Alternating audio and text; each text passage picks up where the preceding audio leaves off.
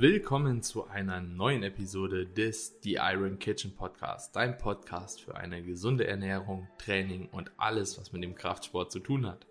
In der heutigen Episode sprechen Carmine und ich über ein sehr nachgefragtes Thema und zwar das Thema Mobility, ja, Dehnen, Form Roll, Faszienbehandlung, Massageguns und vieles mehr. Insbesondere in der heutigen Zeit kommen immer wieder Werbungen auf, die die Nutzung von Massagepistolen, Form Rolls und so weiter und so fort in den Himmel heben. Allerdings ist das Ganze so ein bisschen kritisch zu betrachten.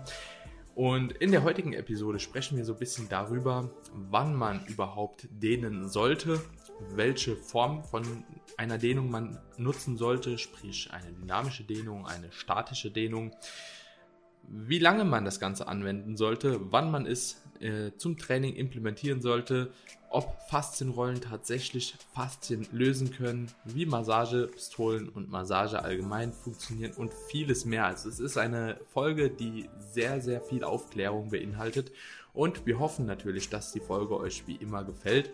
Und wenn die Folge euch gefällt, dann würden wir euch doch bitten, einen kleinen Screenshot zu machen von der Episode, das Ganze in eure Story auf Instagram zu teilen, uns vielleicht zu markieren, sodass der Podcast einfach noch ein bisschen mehr wachsen kann. Und natürlich wären wir auch super dankbar, wenn ihr uns ein kleines Abo dalassen würdet bei Spotify, bei Apple Podcast oder wo auch immer ihr den Podcast hört jetzt erstmal viel Spaß bei der neuen Episode über das Thema Dehnen und Form Roll.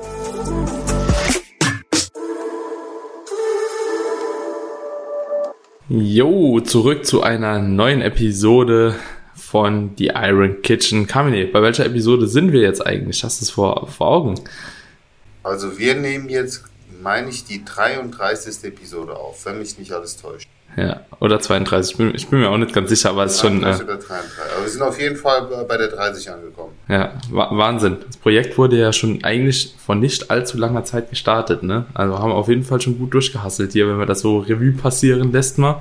Äh, ist schon einiges passiert. Freue mich auf jeden Fall auf die heutige Episode, mein Lieber. Ich auch. Es ist eine gute Folgeepisode zu der Aufwärmen-Episode. Ja einfach nochmal ergänzend zu der Aufwärm-Episode beziehungsweise Warm-Up-Episode beziehungsweise auch Cardio-Episode. Da hatten wir nämlich auch schon so ein paar Herangehensweisen, die hier auf jeden Fall ziemlich gleich kommen. Und zwar sprechen wir heute über das Thema Dehnen, Formrolling, Massagetechniken, Massageguns. Einfach mal das ganze Thema von A bis Z mal für euch praktikabel aufgerollt. Und ich würde sagen, wir gehen auch gar nicht so tief in die Materie rein, wieso, weshalb, warum, sondern sprechen einfach mal wirklich grundlegend darüber, ob es überhaupt Sinn macht, ja, äh, wenn man das größte Ziel im Bodybuilding hat, beziehungsweise irgendwo Muskelaufbau zu betreiben in irgendeiner Form oder Kraft zu generieren, sich tatsächlich auch zu dehnen. Wie stehst du grundsätzlich zu dehnen? Ähm, also wie bereits in der vorigen Episode gesagt, ich sehe das statische Dehnen als wenig sinnvoll für mich persönlich. Ich bin auch mit der Studienlage da jetzt nicht so tief vertraut, dass ich da jetzt eine fachmännische Meinung zu äußern könnte. Ähm, ich weiß, dass das statische Dehnen wiederum als etwas sehr Positives angesehen wird, als Übungsvorbereitung, als Trainingsvorbereitung. Auch vor einem Wettkampf wird eher das statische ähm, statt dem ähm, äh, das dynamische, sorry, statt ja, dem statischen ja, ja. Dehnen äh, angewendet. Entschuldige bitte. Ähm, aber ich selbst dehne mich eher, wenn, wenn, muss ich dazu sagen, dann dynamisch. Mhm. Ich lege mehr Wert auf Mobility. Ist, ist, ist auch nicht ganz so schmerzhaft wie das statische Dehnen, ne? irgendwo. ja, und wenn du halt wirklich tief in dieses statische Dehnen reingehst, dann muss man halt auch sagen, können teilweise auch Strukturen geschädigt werden. Ähm, also ist halt die Frage, mehr schlecht als recht was ich ganz gerne mag, ich habe eine Zeit lang mal Dog Crap gemacht. Ich weiß nicht, ob du mit der Trainingsmethode vertraut bist, mhm, wo man im Prinzip, also im Prinzip führst du einen Satz bis zum Muskelversagen aus und dann bleibst du in der End-Stretch-Position einfach liegen. Zum Beispiel beim, Bein, beim liegenden Beinbeuger, dann einfach mit ausgestreckten Beinen, mit Widerstand quasi ähm, dagegenhalten. Also mhm quasi ein statisches Dehnen mit Zusatzbelastung. Das ist halt richtig pervers. Hm. Fand ich aber ganz geil, weil ich so diesen Schmerz mag, aber das ist ja jetzt nicht so das klassische statische Dehnen, was die meisten vor Augen haben, wo man sich jetzt irgendwie mit angewinkelten Armen an Türrahmen äh, hängt hm. und dann seine Brust oder seinen Schultergürtel dehnt. Hm, ja, also ich glaube, da kommt es auch, wie du schon sagst, so beim statischen Dehnen oder beim dynamischen Dehnen auch so ein bisschen darauf an. Erstens, was mag man lieber? Ne? Was ist so das Anwendungsziel? Also will man da halt eben sich jetzt irgendwie vorbereiten auf äh, ein Training, ja, in Form von einem Warm-up für die Struktur oder will man halt eben sagen, ja, keine Ahnung, das Ziel ist tatsächlich die Verbesserung der Beweglichkeit und dann kann man halt eben je nach Ziel auch sagen, okay, ich gehe lieber zu einem statischen Dehnen über oder ich wende lieber so ein dynamisches Dehnen an. Und ich glaube, das ist auch wirklich so grundsätzlich so die Überlegung, beziehungsweise die Gedanken sollte sich jeder machen, wenn man halt eben vor der Auswahl steht, statisch oder dynamisches Dehnen. Ich würde jetzt nicht sagen, so dass eins unbedingt immer besser ist. Dynamischen Dehnen würde ich halt eben genauso sagen wie du auch, dass man das halt eben äh, vor einem Training sehr, sehr gut implementieren kann. Einfach als vorbereitende Maßnahme, weil natürlich auch dahingehend schon mal Herzfrequenz ein bisschen angeregt wird. Also man kommt auf jeden Fall manchmal auch so, so, so leicht schon mal ins Schwitzen. Die Struktur wird auf jeden Fall schon, schon mal warm gemacht, ohne halt eben auch so den Tonus allzu stark rauszunehmen, den wir ja auch irgendwo brauchen. Also eine Struktur halt eben zu denen, die danach später eine Haltefunktion äh, haben soll in irgendeinem Sinne macht halt oftmals auch nicht so viel Sinn. Ja. Wohingegen ist dynamisch dehnen äh, beispielsweise als Warm-up für eine Kniebeuge schon Sinn macht, halt eben beispielsweise mal so in eine Hockerposition reinzugehen, ja, die, die, die naheliegende Muskulatur in der Hüftbereich, Adduktoren, aber auch ein Quadrizep, Gluteus, Piriformis, so ein Zeug kann man dann halt eben schon mal ein bisschen mobilisieren, dass die halt eben auch äh, für die nachfolgende Bewegung äh, locker sind. Ja, aber da macht es halt eben keinen Sinn, beispielsweise dann die Hamstrings statisch zu dehnen vorher. Ja. ja. Mir ist gerade ein, ein, ein Pro-Argument eingefallen für das statische Dehnen. Tatsächlich finde ich das bei akuten Verletzungen an sich als vorsichtigere Dehntechnik besser, weil du natürlich das Ganze kontrollierter machen kannst. Du kannst auch den, den Schmerzpunkt besser, also dich besser an den Schmerzpunkt herantasten, würde ich jetzt mal so sagen. Ähm, da finde ich es tatsächlich gar nicht so unvorteilhaft, dass du halt über das statische Dehnen mehr Kontrolle hast. Ja, ein mhm. dynamisches Dehnen bei jemandem, der nicht richtig dynamisch stehen kann, kann es auch schief gehen, muss man ganz klar sagen. Mhm. ne, wohingegen das statische Dehnen, wenn du es kontrolliert machst, auch sehr gut die Intensität steuern kannst von einem leichten Stretch bis hin zu einem sehr, sehr intensiven Stretch. Und ich habe an sich sehr gute Erfahrungen bei Verletzungen damit gemacht. Gerade so im Schultergürtelbereich oder auch bei einem verkürzten Brustmuskel finde ich es ganz entspannt, mich statisch zu dehnen und dann nochmal vielleicht tiefer in die Dehnung zu gehen, nochmal ein bisschen, ne, weißt wie ich meine? Mhm. Also mhm. einfach vom, vom Wohlfühlfaktor her. Aber Daniel, du bist ja Physiotherapeut es gibt ja immer noch einen Irrglauben, was das Dehnen letzten Endes erzeugt. Viele denken ja, dass das Dehnen den Muskel auch wirklich in die Länge ziehen würde, also dass eine Muskelverlängerung sozusagen äh, stattfindet. Heißt das Muskelverlängerung? Mhm. Muskelverlängerung. Ja, ja. Aber was, was erzeugt denn eigentlich das Dehnen? Ich glaube, das ist ganz wichtig, weil das ist letzten Endes die absolute Grundlage. Mhm. Ja, das, das wird tatsächlich wichtig, weil du hattest gerade eben auch so äh, einen Punkt genannt wenn der Brustmuskel verkürzt ist, da sind bei mir wieder so die, die Alarmglocken angegangen. Es war sehr laienhaft äh, ausgedrückt, entschuldige bitte, ja. Ja, ja, genau, aber ich, also selbst ich falle auch immer wieder in diese Falle, ja, weil es einfach leichter zu sagen, ja, okay, es ist schwieriger auszudrücken, ja, deine Muskulatur hat einen extrem hohen Tonus und daher ist die Spannung so groß ja. und äh, deswegen sind Ursprung einen Ansatz angenähert oder so. Ist auch voll kompliziert, äh, deswegen so verkürzt sagt man halt relativ leicht mal, aber ja, genau, das ist das Grund oder zugrunde liegende Problem eigentlich verkürzte Muskulatur gibt's selten. Also eine verkürzte Muskulatur hast du beispielsweise oder kriegst du, wenn du irgendwas gebrochen hattest und äh, ein Gelenk wurde für zwölf Wochen stillgelegt mit Gips. Ja, okay, dann kann halt eben sein, dass tatsächlich eine strukturelle Veränderung geschehen ist und die Muskulatur halt eben verkürzt, ja, in dem Sinne, beziehungsweise nicht mehr äh, die Mobilität aufweisen kann, wie sie vorher aufgewiesen hat. Und dann kann man halt eben so von so einer strukturellen Verkürzung in Anführungsstrichen sprechen. Aber ja, jemand, der viel Auto fährt, der hat nicht automatisch verkürzte Hüftbeuger oder so. Also, oder jemand, der, keine Ahnung, viel nach vorne arbeitet, der hat irgendwie nicht eine verkürzte Brustmuskulatur, ja, nur weil er den ganzen Tag die Arme hebt, so. Das ist so ein bisschen so ein Irrglaube und das lässt sich auch relativ schnell immer beweisen, wenn man halt eben sagt, okay, dann stell dich, also bei jemand, der beispielsweise verkürzte Hüftbeuger hat durchs Autofahren, stell dich einfach mal gerade hin. Ja. Und wenn er sich gerade hinstellen kann und Gluteus halt eben anspannen kann und kommt da halt eben zumindest mal in diese Nullposition, ja gut, dann hat er halt keine verkürzte Hüftbeuge. Also genau, und das Phänomen, das ist eigentlich darauf zurückzuführen, dass halt einfach die, Muskel, die Muskulatur eine gewisse Spannung hat. Da spricht man dann von dem Muskeltonus. Und diese Muskelspannung in der Muskulatur, die kann halt eben erhöht sein, ja, dann spricht man von so einem Hypertonus. Oder kann halt eben ja niedrig sein, dann spricht man von so einem Hypotonus. Ja, gibt's ja beispielsweise auch bei so einer Lähmung oder so, das wäre dann halt eben so dieser äh, stärkste Grad. Oder eine Spastik halt eine, der höchste Grad so bei einem Hypertonus. Und Genau, und das ist halt eben so ein bisschen das Problem. Wenn man halt eben eine, einen sehr, sehr starken Tonus in der Muskulatur hat, die Muskelspannung sehr, sehr stark ist, dann kann man sich halt eben vorstellen, der Muskel ist irgendwo an einem, hat irgendwo seinen Ursprung und hat irgendwo seinen Ansatz. Und dann, dann zieht der quasi. Ja, der Muskel, der ist ein bisschen, also durch diese Spannung zieht der quasi Ursprung und Ansatz zusammen und dadurch wird man halt eben sagen, okay, der Muskel ist verkürzt, weil halt eben Ursprung und Ansatz ein bisschen angenähert sind. Aber ist es am Ende des Tages nicht. Der Muskel hat einfach eine höhere Spannung.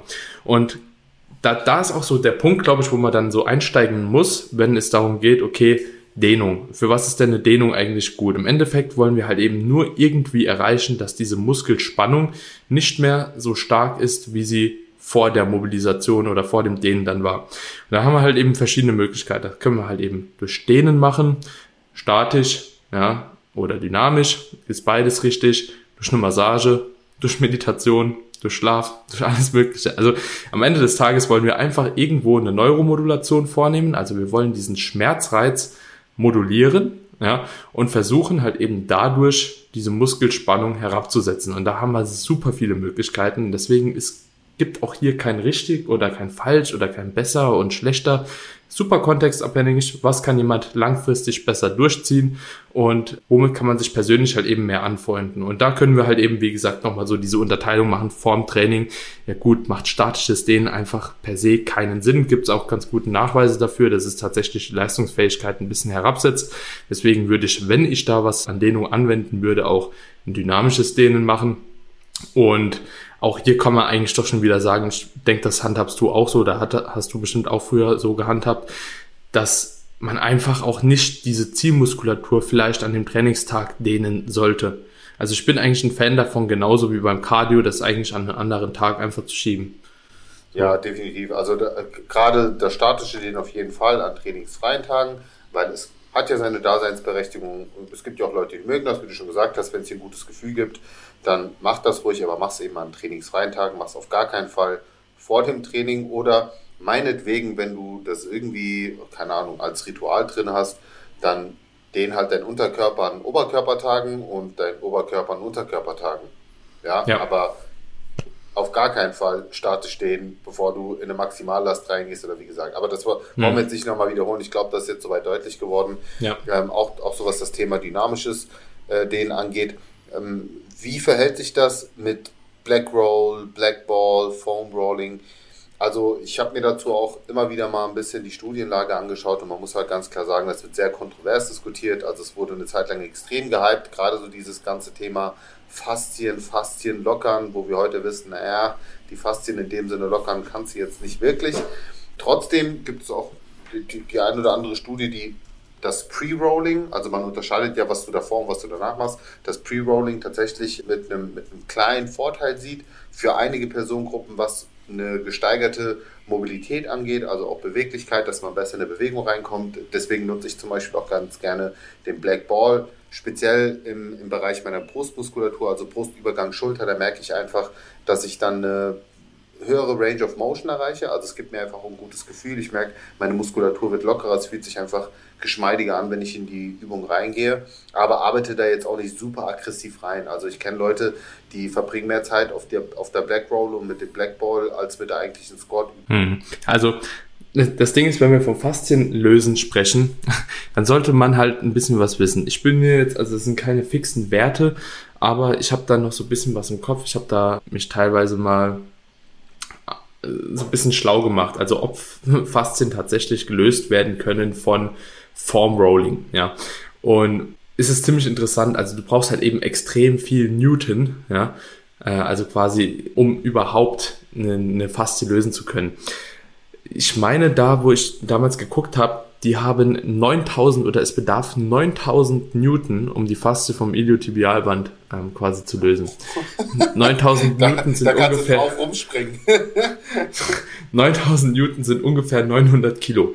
Und dementsprechend ja, es ist halt sehr, sehr vage. Eine Faszie halt alleine mit dem Körpergewicht und einem äh, Form Roll Tool ähm, irgendwie lösen zu können. Also ich glaube, das hängt so ein bisschen auch nochmal von der Faszienstruktur ab. Also ich glaube, Iliotibialband, wie gesagt, war irgendwo bei 9000. Da gibt's aber auch so von normalen Muskulatur, die, die war irgendwo bei der Hälfte oder so, keine Ahnung. Aber irgendwo in dem Dreh ist es auf jeden Fall, das hat, ist ein Körpergewicht, das nötig ist, das halt keiner mitbringt. Und dementsprechend kann man halt eben davon ausgehen, okay, eine Faszienrolle löst keine Faszien.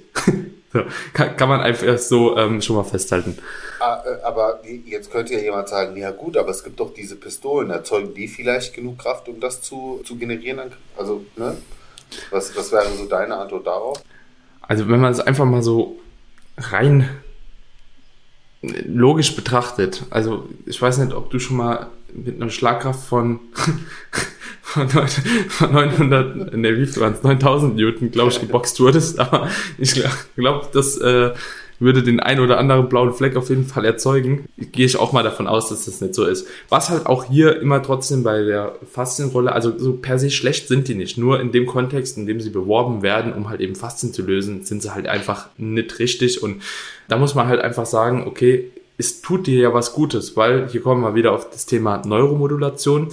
Du tust ja deinen Schmerzreiz wieder manipulieren und der wird ja tendenziell eher herabgesetzt, wie halt eben gesteigert und dann kann man halt eben ja schon sagen, okay, aber wenn der Schmerzreiz ja herabgesetzt wird und ich dadurch ein besseres Wohlbefinden bekomme, hat alleine die Faszienrolle genauso auch wie das Dehnen eine, eine Berechtigung und äh, ist auf jeden Fall auch zielführend, weil es geht ja nur darum, den Schmerzreiz irgendwo äh, zu reduzieren. Und dementsprechend würde ich halt eben aber auch so eine Form Roll jetzt nicht nehmen, um gezielt irgendwie Faszien zu lösen, sondern halt eben auch als Tool oder als eine zusätzliche Möglichkeit zum dynamischen Dehnen beispielsweise gewisse Strukturen halt eben zu mobilisieren und auch warm zu machen, um halt bei einer nachfolgenden Übung oder Tätigkeit, je nachdem, was für eine Sportart das vielleicht auch im Kontext betrachtet wird, äh, dann halt einfach besser zu performen. Und dafür ist es halt sehr dienlich. Da hätte ich aber eine weitere Frage an dich als ähm, Experten, weil du natürlich anatomisch hm, sehr fit bist. Wie verhält sich mhm. das denn hier im Vergleich zu dem statischen Dehnen?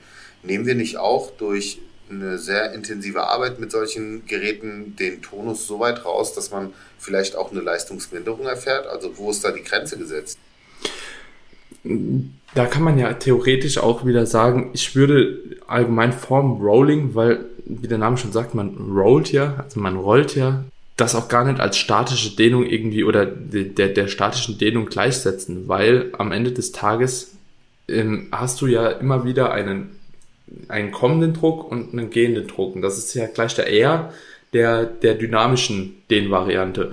Und auch, auch bei der dynamischen Dehnung, man kann ja auch sagen, es macht keinen Sinn, vom Krafttraining erstmal eine Stunde dynamisch zu dehnen, weil wir wollen den Tonus nicht so stark herabsetzen, dass du halt eben im Training rumläufst wie eine Spaghetti. So, das, das ist einfach gar nicht zielführend. Ne? Ja, aber wie ist das damit so? Ich sehe ganz oft, äh, dass dann halt auch so Triggerpunkt-Ansätze behandelt. Weißt du, ich meine? So, wo, wo man dann mit dem Ball punktuell wirklich auch, zum Beispiel hier Brust, Schulterübergang oder ähm, jetzt Piriformis oder wie auch immer, dass man da wirklich auch punktuell arbeitet und dann auch erstmal in diesem Schmerzpunkt drinne bleibt. Ich meine, das ist ja dann nicht mehr das, das Rolling im, im klassischen Sinne. Das würde, also da merkst du ja auch tatsächlich, dass, also man nennt das ja reziproke Hemmung, dass der Muskel dann loslässt, dass du dann tiefer in den Schmerzpunkt reinkommst. Da frage ich mich halt, ist das tatsächlich auch dann eher leistungsmindernd oder ist das jetzt schon, sag ich mal, zu, äh, zu, zu weit gedacht? Ich glaube, das sollte man differenziert betrachten. Was ich auf jeden Fall sagen kann, dass es ähm, oftmals keinen Sinn macht, wenn du wirklich tatsächlich Schmerzen hast, ja, ähm, weil sonst würdest du ja oftmals auch nicht triggern. Also du hast ja schon einen Schmerz irgendwie aufgrund von was auch immer der Schmerz jetzt entstanden ist. Ne? Das ist auch nochmal eine tiefgründige Geschichte, wie Schmerz entsteht. Aber es macht für mich keinen Sinn vor dem Training beispielsweise, wenn eine Struktur extrem schmerzhaft ist, die halt eben so lange zu versuchen zu manipulieren, ja, bis der Schmerzreiz irgendwie geschwunden ist, ja, weil der kommt ja sowieso nochmal wieder, um dann ins Training besser einsteigen zu können. Weil am Ende des Tages wollen wir den Schmerz ja an sich nicht äh, loswerden, beziehungsweise so lang hemmen, dass wir halt eben beim Training gar kein Gefühl mehr haben, wann der Schmerz tatsächlich auftritt und dann wieder über unsere Belastbarkeitsgrenze trainieren, sondern die soll ja eigentlich noch gegeben bleiben, dass unser Körper uns immer noch signalisieren kann beim Training, ey, bis hierhin und nicht weiter. Und das sehe ich oftmals als Problem, dass man dann, wenn man zu lange da rein triggert, dass man da tatsächlich auch so ein bisschen so diesen Schmerzreiz zu stark herabsetzt bzw. manipuliert und dann am nächsten Tag, oh Gott, dann tut's noch mal weh und dann hat man noch mal Probleme. Ja, also triggern vorher kann man machen, wenn es einem gut tut. Beispielsweise mir tut's auch immer ziemlich gut, wenn ich vorher äh, irgendwie mein Piriformis ausroll. Das habe ich so meine tägliche Routine mit reingemacht. Aber auch nicht, weil der jetzt tatsächlich schmerzhaft ist, sondern einfach, weil der dann ein bisschen geschmeidiger wird und ich dann deutlich besser in die Bewegung reinkomme. Aber nicht, weil das Triggern mir gut tut an sich. Ich glaube, ja. Oh, ja, also gut erläutert. Jetzt ist natürlich die Frage, wie kann man das Ganze in der Praxis umsetzen? Wie würdest du es empfehlen? Auch so das Thema Foam Rolling eher davor, eher danach oder würdest du es auch an trainingsfreien Tagen mit integrieren? Also ich mhm. persönlich mache es, wenn ich es mache, dann so, dass ich es tatsächlich an Trainingstagen vor meiner Trainingseinheit am liebsten mit einbaue, aber jetzt auch nicht exzessiv. Ich verwende dafür vielleicht vier, fünf Minuten und auch wirklich nur die, die Zielmuskulatur und auch wirklich nur dort, wo ich für mich selbst Probleme erkenne. Ja, also zum Beispiel äh, Schulterblatt, merke ich ganz oft beim Rückentraining, tut es mir ganz gut, wenn ich da einmal so entlang gehe. Oder den Teres Minor zum Beispiel ein bisschen frei mache, sowas in der Richtung. Aber viel mehr als das mache ich jetzt auch nicht. Also ich nutze es nicht prinzipiell bei jedem Training, sondern nur da, wo ich halt merke, es tut mir gut oder ich habe ein paar Problemchen und ähm, ich fühle mich danach besser. Mhm. Ja, ähm, genau. Ja, das ist schon, eine, also würde ich auch genauso, ja, würde ich genauso empfehlen. Also ich denke, dass man das Ganze nicht übertreiben sollte. Vorm Training auf jeden Fall dynamisch einbauen, vorm Rolling und wenn man es halt eben abseits äh, oder wenn man halt eben die zu trainierende Struktur halt eben auch gesondert nochmal äh, ein bisschen bearbeiten will, dann würde ich es einfach äh, nicht nach dem Training nochmal machen, sondern dann gesondert irgendwo äh, vom Training einbauen. Und ich bin auch so ein Freund davon, eine Kombination zu machen weil tatsächlich beim Dehnen oder bei der äh, Herabsetzung vom Tonus ähm, macht es auch Sinn, das Ganze öfter zu machen. Also drei bis viermal die Woche so eine Struktur, die halt einfach ein bisschen problematisch halt eben ist, zu bearbeiten. Und ich mache das dann tatsächlich zweimal so, einfach mit Mobility, mit Form Row Bällen, mit dynamischen Dehnen vor dem Training, vor der Einheit. Und ich habe dann noch zwei gesonderte Tage, wo ich dann versuche, statisch mehr reinzuarbeiten und ja, so eine Kombination eigentlich aus allem zu machen. Ein bisschen mehr statisch, ein bisschen mehr dynamisch und oftmals hilft es mir auch, wenn ich tatsächlich erst ein bisschen an den gesonderten Tagen äh, dynamisch reingehe, um erstmal überhaupt die Struktur ein bisschen zu lockern, weil die Struktur ist ja meistens die Struktur, die tatsächlich auch am schmerzhaftesten ist ähm, und da auch am meisten gegenarbeiten und erst dann ein bisschen äh, statischer nochmal am Schluss nachzudehnen. Und damit habe ich tatsächlich persönlich jetzt zumindest, äh, um so eine Tonusreduktion oder auch eine Verbesserung der Beweglichkeit zu erzielen, da auch gute Erfahrungen mitgemacht. Und das würde ich auch jedem so empfehlen. Äh, vielleicht nochmal abschließend, wie oft würdest du jetzt also jemandem empfehlen, eine Struktur, die er für sich als problematisch erkannt hat, in der Woche zu dehnen? Ja, drei bis viermal. Auf jeden drei Fall. Drei bis viermal, okay. Ja. Sehr ja. gut. Ich glaube, dann haben die Leute auch nochmal so, so eine Idee, wie oft man das machen sollte und von der Länge her. Ja, äh, bin ich ein Freund so 30 bis 45 Sekunden. Je nachdem, ob man statisch oder dynamisch dehnt. Also dynamisch ein bisschen weniger, beim statischen Dehnen kann man ruhig ein bisschen länger auch dehnen. Und äh, mehrere Sätze davon oder sagst du einmal 45 oder sagst du zwei bis drei Durchgänge? Zwei bis vier, ja. Je, je, nachdem, wie schmerzhaft die Struktur, beziehungsweise je nachdem, wie, wie die Struktur auch nachgibt. Ne? Also es gibt manche Leute, das äh, sieht man der Physio auch ganz gut, so mit denen machst du halt ein bis zwei Sätze und du merkst, okay, die Beweglichkeit kommt, äh, Tonus lässt nach, das hat schon ziemlich gute Erfolge und es gibt andere, ja, die haben da einfach so eine Schutzspannung drin, dass das halt wirklich sehr, sehr lange dauert. Und je nachdem würde ich halt eben auch die Zeit nochmal ein bisschen individuell anpassen. Also es gibt Leute, 20 bis 30 Sekunden, zwei Sätze reicht schon vollkommen, um halt eben da was rauszuholen. Und es gibt halt eben die anderen, die brauchen einfach längere Zeit plus halt mehr Umfang. Und das ist genauso wie beim Krafttraining auch Manche brauchen mehr Volumen, manche brauchen weniger Volumen. Ist halt einfach genauso.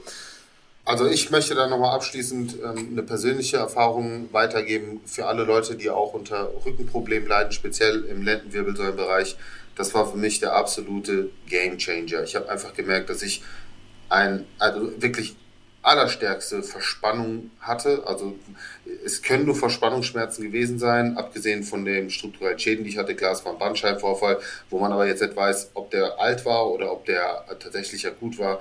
Ich habe aber so eine unglaubliche Verbesserung erfahren durch das, was du sagst, dieses regelmäßige Dehnen. Und ich habe es tatsächlich täglich gemacht und ähm, das Ganze morgens einmal und sogar abends einmal und ich habe so schnell eine Verbesserung gespürt. Nicht nur äh, hinsichtlich meiner Beweglichkeit, sondern auch, dass die Schmerzen dadurch sehr, sehr schnell gelöst wurden und ich würde sogar sagen, zu einem sehr viel größeren Teil als durch die ganze medikamentöse Behandlung, die natürlich in der Akutphase sicherlich auch nicht verkehrt war und ich auch so gerne weiterempfehle. Aber ne, einfach um das auch nochmal den Leuten mitzugeben, falls ihr wirklich auch unter speziellen Rückenproblemen leidet, kann ich es wirklich nur empfehlen, da eine gewisse Dehnroutine mit zu integrieren. Ich habe übrigens, wenn ich das an der Stelle auch äh, anmerken darf, zwei IGTV-Videos auf Instagram, wo ich unterschiedliche Übungen zeige, Routinen zeige, die mir halt wirklich sehr, sehr geholfen haben zu der Zeit und deswegen schaut da gerne rein. Und hört euch natürlich auch die Podcast-Episode an, die letzten Endes auch ausschlaggebend dafür war, dass wir überhaupt diese hier abgedreht haben, äh, wo wir das ganze Thema Warm-up behandeln, also einmal aus Sicht der Verletzungsprophylaxe, aber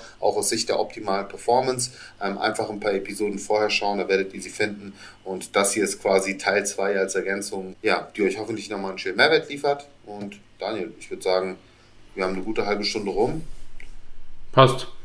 Passt, oder? Passt. Also wir freuen uns natürlich wie immer über euer Feedback. Es ist ein sehr spezielles Thema gewesen heute, aber es sei uns auch erlaubt, auch mal solche Sachen zu behandeln. Ähm, wir haben noch ganz, ganz viele Themen auf unserer Agenda. Wir freuen uns weiterhin über euer Feedback, über euer Support, über weitere Themenvorschläge.